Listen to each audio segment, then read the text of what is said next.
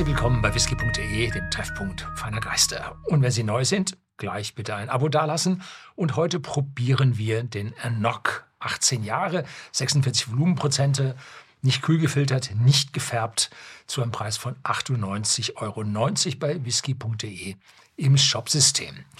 Enoch habe ich hier schon ein paar probiert in der Vergangenheit und die Story, die man dann dazu erzählt, geht einmal Enoch, ist jetzt nicht der Name der Brennerei, sondern der Name des Whiskys und die Ursprünge für den Namen stammt von der Quelle, wo die Brennerei das Wasser für diesen Whisky her bezieht, von den nahegelegenen Bergen. Und äh, die Brennerei selber heißt Noctu und ist eigentlich relativ wenig bekannt, weil es eine Brennerei, ich glaube, die war früher bei Allied, als die noch gab, ähm, und haben dort für einen Haufen Blends hergestellt. Aber wir haben sie damals besichtigt, 95 oder so. Wundervolle Brennerei, hm, spätviktorianisch, so, ich glaube, die war, wann? 1894 oder so, habe ich gerade gelesen, ähm, gegründet. Und die, allein die, die Kondense außerhalb, äh, große Bottiche aus gusseisernen Platten zusammengeschraubt, wie man das viktorianisch so machte, diese gusseisernen Platten und da innen drin dann so große Kupferrohre, die ja in Rechtecken mit Joints an der Seite dann da durchliefen, um die Sache zu kondensieren.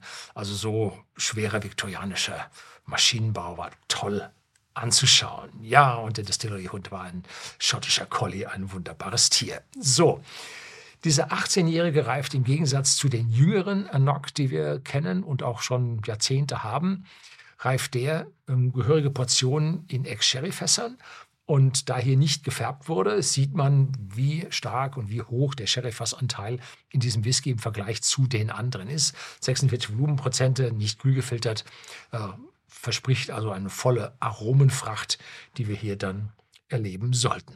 Muss ich was dazu sagen noch? Nein, ich glaube, da sind wir jetzt durch. Die Flasche ist meines Wissens gerade erst auf dem Markt erschienen, zumindest hat man sie mir hergestellt, aber im Shop ist sie jetzt schon ein Weilchen drin wollen wir hoffen, dass die Versorgungslage von diesen Flaschen äh, gut bleibt.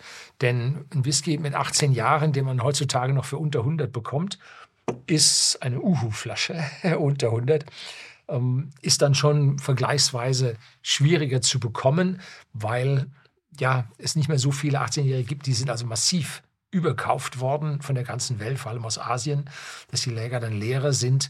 Und an dieser Stelle kriegt man es noch. Die Brennerei ist nicht so bekannt und äh, ja, deswegen liegen wir da im Preis noch.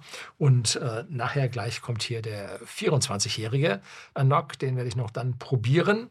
Wenn Sie also sich dann nächste Woche wieder einschalten, dann wird es also interessant, wie sich der 24-Jährige dann zu dem 18-Jährigen schlägt.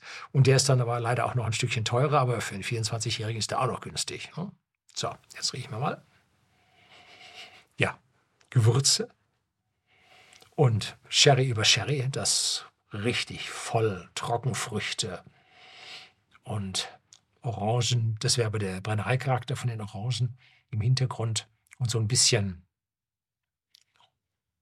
Entschuldigung, Altherrenleder. so, wobei das gilt nicht, das ist Kunststoff aus China. Ähm, hat aber schon ausgestunken, Entschuldigung. Äh, hat also hier keinen Einfluss mehr. Aber hier ist so eine leichte ledrige Note mit drin. Ja voll, voluminös, kraftvoll, Sherry betont. Toll. Tschüss.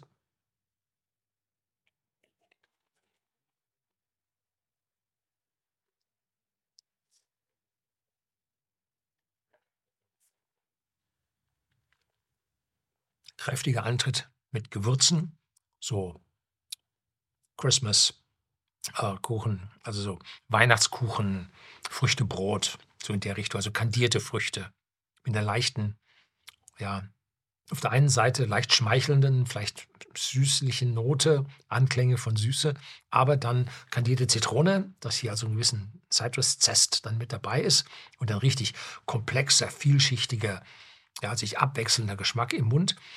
Und dann geht aber auch die Schärfe, die Würzigkeit von der Eiche weg und gibt einen warmen Klang im Mund. Und offiziell wird dann dazu gesagt, der soll Vanille, Honig und Karamell. Nee, das habe ich nicht. Also, also Honig mit ein bisschen guten Willen. Aber die Fruchtigkeit und die Würze sind einfach viel, viel stärker als das andere. Im Abgang jetzt weich, lang, sehr angenehm wärmend. Und neben den Ex-Sherry-Fässern, spanischen Ex-Sherry-Fässern, haben wir also hier auch Ex-Bourbon-Fässer dann mit in dieser Mischung drin.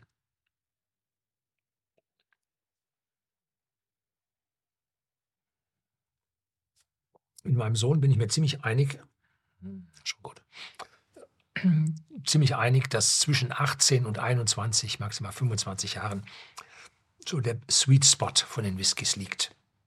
Sind sie jünger, ist noch nicht so viel Fasseinfluss dabei, es sei denn, man hat sehr besondere Fässer, die man exakt aussucht.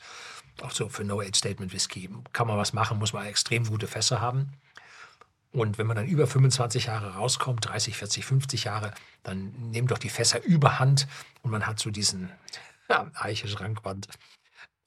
Das Thema hat man dann mit auf der Zunge. Und hier mit diesen 18 Jahren liegen wir schon richtig schön im Sweet Spot dieses Whiskys drin. Ein typischer Space Cider. Wundervoll im Geschmack und Aroma. Ist das noch Space Side oder gehört das schon zu den Highlands? Nordwesten, ne? Bin mir nicht ganz sicher. So müssen wir eigentlich nur noch so auf die Tube schauen. Ne? Highland Single Malt, also nicht mehr Space Side. ja. So, damit sind wir jetzt mit dem durch. Und wie gesagt, dann als nächstes gibt es dann den 24-Jährigen. Schalten Sie wieder ein. Herzlichen Dank fürs Zuschauen.